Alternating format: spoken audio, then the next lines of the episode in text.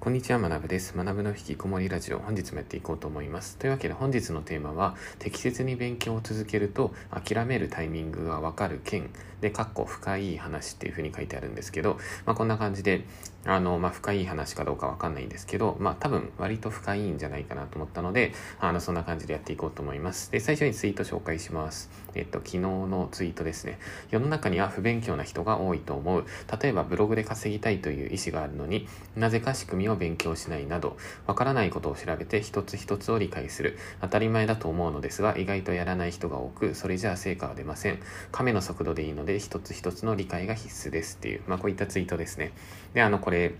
まあ、何か勉強するときとか、まあ、何かでそのお金を稼いでいきたいとか成果を出していきたいってなったときに、まあ、その対象っていうのをすごい深く理解しないと、まあ、そもそも絶対成果って出せないんですね。例えばなんですけど、まあ、ブログで稼いでる人に対してあの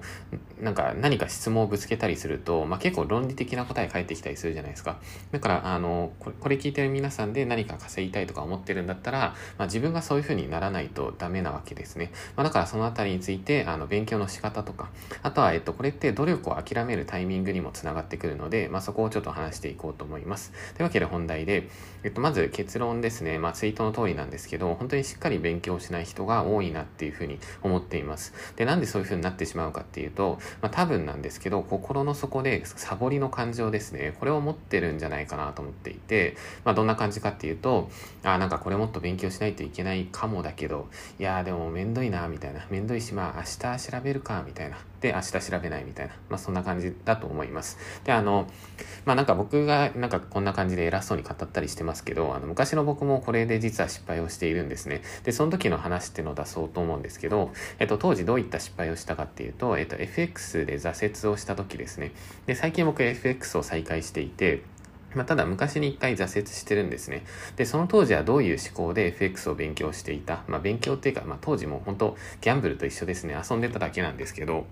まあ、どういうふうにやっていたかっていうと、まあ、結論として、まあ、なんかとにかくもうとりあえずこうサクッと稼げるようになりたいなとかあとかっこよくトレードしたいなみたいな、まあ、そんな感じの感情とか気持ちでやっていたんですね。で当時っていうのは YouTube とかでそのかっこいいトレードとかをしてる人とかの動画を見てでそれでそれを真似するとかあとはなんかそういった人が出している教材とかを買ってそれでなんか真似するみたいな、まあ、そんなことやっていたんですけどあのその時にあの本質的な勉強っていうのは僕当時していなかったんですね。であの FX を例にするとちょっと分かりづらいかもしれないんですけど、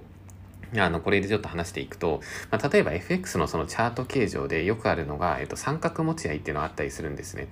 で、あの、じゃあなんで三角持ち合いが生まれるのかみたいな。まあ、そういうのってのはすごい基礎的な部分で、まあ、今の僕だったらもう普通に当たり前に理解してるんですけど、あの、昔の僕っていうのは、あ、なんか三角持ち合いかみたいな。あ、なんかこう三角形になるのねみたいな。まあ、なんかそんな感じのすごいもう激烈に薄い理解で、その知識を終わらせてしまっていたんですね。でも、えっと、しっかり勉強するっていうのはどういうことかっていうと、なんでで三角持ち合いが生まれるのかっていう、なんでこういうチャート形状が生まれて、で、ここで買う人がいて、ここで売る人が出て、なぜこういう形を形成していくのかみたいな。まあ、そのあたりっていうのを、えっと、自分の言葉でしっかりその原理原則とかっていうのを理解して、それでこう説明できるぐらいっていうのがすごい大切だと思うんですね。まあ、だから、えっと、これ聞いてる皆さんも多分そういうふうに学習した方がよくて、あの、教科書を丸暗記するっていうのは意味がないので、あの、何かを勉強しつつ、かつ、えっと、その対象っていうのを自分で言語化できる状態まで持っていくこと。まあ、これがすごい重要ですね。例えばなんですけど、まあ、ブログとか、あとはまあ YouTube とかもそうかな、に関しては、あと発信とか、まあ、Twitter 運用とかもそうなんですけど、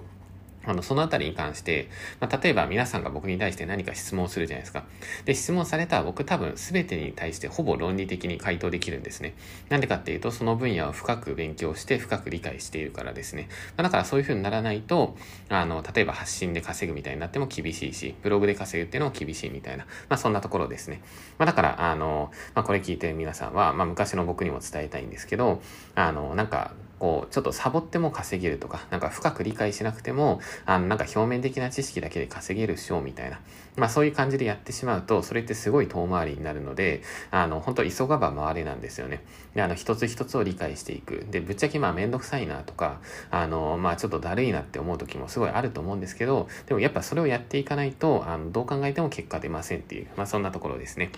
はい。というわけで、以上が、えっと、前半パート。で、ここから、えっと、深掘りをしていくので、えっと、このままチャプター区切らずに進めていっちゃいます。で、えっと、ここからは、えっと、諦めるタイミングについてちょっと話してみようと思います。で、あの、この話、以前にもちょろっとどっかでしたのかな？YouTube でちょっと話したことあるかもしれないんですけど、あの、僕がもともと、えっと、学生時代にブログをやっていたんですね。で、その頃っていうのが、えっと、ブログで、まあ、3万ぐらい、月3万ぐらい稼げて、で、マックスで月7万とかかな。で、その後、まあ、5万ぐらいに下がって、まあ、徐々徐々にこう、じわじわ下がって、まあ、3万みたいな。まあ、そんな感じの時期っていうのは結構あったんですけど、その時に、まあ、僕は途中でもブログ書くの本当にやめたんですね。で、あの、マナブログ、僕の運営してるマナブログ見ていただけたらわかるんですけど、まあ、ある時から結構更新がこう、激減してみたいな。まあ、そういうのがあって、で、あの、じゃあなんでそのブログをやめたかっていうところなんですけど、まあ、これ結論として、あこのままブログ続けていっても、あの、自分はもう稼げないなっていうふうにある程度気づけたんですね。で、この気づけるってことはすごい重要で、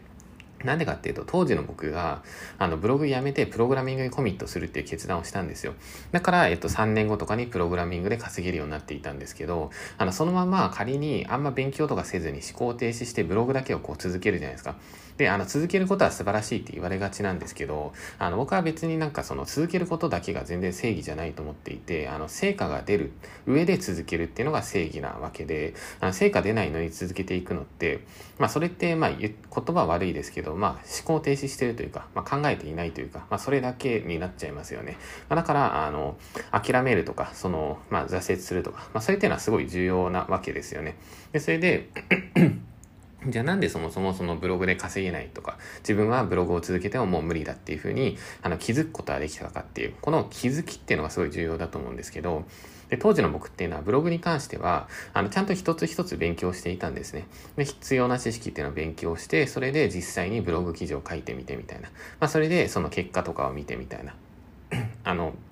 まあそんな感じでやっていって、で、それで、あの、そういう一つ一つを理解していくと、あの、だんだんだんその自分の今いる立ち位置と、あと結果を出すまでのその道筋っていうのがなんとなくこうおぼろげながら見えてくるようになるはずなんですね。なんでかっていうとブログで稼ぐ仕組みっていうのはすごいシンプルなので、あのキーワードで検索上位を取るみたいな。まあそのためにはこれぐらい記事を書いてみたいな。で、記事の品質はこれぐらいでみたいな。まあそういうのが見えてくるわけなんですね。で、もし今言った内容をブログをやってる方で見えていないんだったら、まあ多分もう少し勉強が必要だと思います。で、それで僕は当時昔見えたんですね。で、それで、あ、このまま続けてても厳しそうだなみたいな。まあ、だからその一旦やめたと。っていうところで、まあ、だからこの、えっと、撤退できたから他の場所に時間を避けたわけじゃないですか。でも撤退できなかったら多分僕そのままブログこうちょこちょこ更新して、なんかブログ書いてるけどそんな稼げない人みたいな、まあそんな感じになっちゃっていたと思うんですね。で、それをうまく避けれたと。まあ、なので、えっと、以上の話からもわかるように、やっぱ一つ一つを理解していくってことがすごい重要ででそういうのはできると多分途中で気づくんですよね。あ自分このままやっても厳しそうだなっていう。でその気づくタイミングっていうのが、まあ、基本的には3ヶ月とかもしくは半年ぐらい。それぐらいブログだったり、まあ、プログラミングでもいいですし新しいことを続けていってでそこで判断したらいいと思うんですね。って感じですね、まあ、なので、えっと、今回聞いてる皆さんにとりあのとりあえず今日からやってほしいことっていうのをこれから話そうと思いますでまず一つっていうのが、えっと、まずは行動をしてみることまあこれはもう最初動かないともう何も何もできないので、で、動くじゃないですか。で、動いてみると、あの、まあ、最初どうなるかっていうと、まあ、確実に結果出ないわけですね。例えばブログ書いていきなり記事がバズるとか、あの、ブログ書いていきなりそこから商品が売れていくとか、絶対起こり得ないじゃないですか。で、起こんなくて、まあ、失敗するので、まあ、失敗したらそこで落ち込むんじゃなくて、あの、冷静にこう考えるんですね。あ、なんでダメなんだろうみたいな。まあ、ゲームとかも一緒ですよね。僕はあの、毎回ゲームしていて、で、それ敵にこう負けるじゃないですか。で、負けたらその度にこう反省してるんですね。で、ゲームプレイっていうのがまず行動じゃないですか。で、負けたってなったらなぜ負けたのかっていうのをこう考えるんですね。で、考えて、それで負けた問題っていうのが思いついたら、そしたら次回からそういう動きをしないようにするっていう。まあ、これがゲームにおける改善の行動じゃないですか。で、ブログとかもその他のその勉強とかも全部一緒なんですけど、一回やってみて、で、それで、ああ、結果出なかったな、みたいな。まあ当たり前だな、みたいな。じゃあ自分の今の問題って何だろう、みたいな。例えばブログで、あの、商品が売れないんだったら、なんでダメなんだろう、みたいな。じゃあそもそもアクセスって何人来てるんだろう？みたいな。で、アクセス解析とかを見たりみたいな。で、そもそも記事って読まれてんのかなとか、で、記事の滞在時間っていうのを見てみたりみたいな。まあそういうので問題点を考えますと。で、その問題点を考えた先に何をやるかっていうと、改善の活動をしていくわけですね。で、改善の活動をする際に、あの、これできれば結構重要なんですけど、翌日とかにやった方がいいんですね。あの、何か勉強するときに期間空けすぎちゃうと、正直あんま知識って定着しなくて、まあだからその、何か問題発見する1週間後に改善するとかだと、まあちょっと飽きすぎなわけですね。なので、ちょっと一旦チャプター区切りつつ進めます。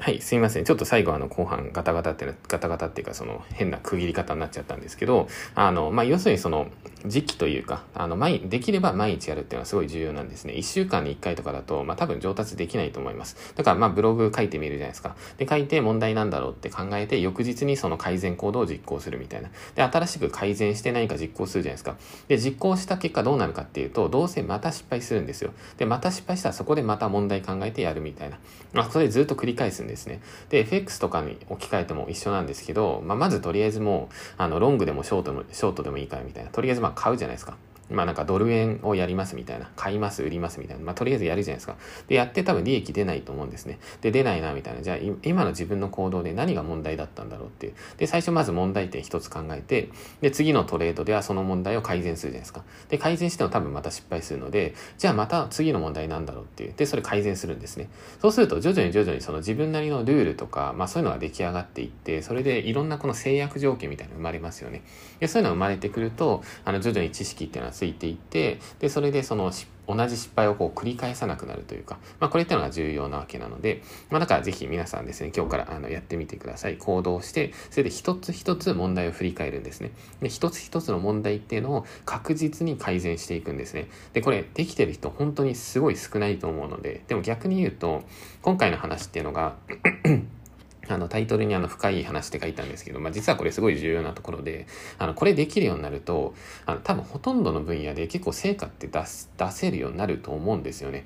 例えばなんですけど、あの、まあ、今からこんなこと言うと、まあ、多分調子乗ってるように思われると思うんですけど、まあ、ただ、僕が思うに、あの、多分自分で今 FX 勉強していて、多分稼げるようになるなっていうふうに思ってるんですね。な、なんとなく。で、なんでそういうふうに思えるかっていうと、やっぱり、あの、一つ一つ改善をしていけば、徐々にこの問題点を減らしていけるし、問題減らしながら改善する過程で知識も増えていくじゃないですか。で、それでずっと続けていけば、そしたら時間経過とともに知識っていうのは増えていって、で、それで自分のトレードスキルっていうのも上がっていって、まあ、そしたら、まあ、徐々に稼げんじゃないかな、みたいな。で、他の分野でも全く一緒なので、まあそんな感じですね。はい。というわけで今回これぐらいで終わりにしようと思います。えっ、ー、と、適切に勉強を続けると諦めるタイミングがわかる件っていう感じで、あの、話してみました。というわけで、えっと、今回以上で、で、それでまあ、また最後にじゃあちょっとだけ雑談をすると、えっ、ー、と、まあ雑談本当に、まあ話すことないですね。話すことないので、何を話そうかな。はい、えっ、ー、と、話すことなさすぎて今、あの、録音を一時停止して考えたんですけど、まあ、それでも思いつかないので、あの、すいません、あの、後半の雑談に関しては、ちょっと募集形式を取ってみようかなっていうふうに思って、あの、僕いつも、あの、更新したらツイートするじゃないですか。で、ツイートの、えっ、ー、と、リプライ欄に、あの、明日の雑談これでお願いしますみたいな、なんかそういう要望をいただけたら、なんかそれ明日答えようと思います。あの、なんか、まあ、タイの生活でもいいし、あの、海外生活とかなんかそんな教えてくださいみたいな、まあ、なんでもいいので、まあ、そういうのあったら明日、あの、1、2分ぐらいで答えようと思うので、あの、それでお願いします。それでは本日も、あの、聞いていただきましてありがとうございました。それでは、えっ、と、今日、今日話したことですね、めちゃくちゃ重要なので、皆さんぜひ実行してください。それでは引き続きコツコツですね、一つ一つの知識っていうのをしっかり理解して、あの、亀の速度でもいいので、しっかり進んでいきましょう。僕もそうしていこうと思います。それではお疲れ様です。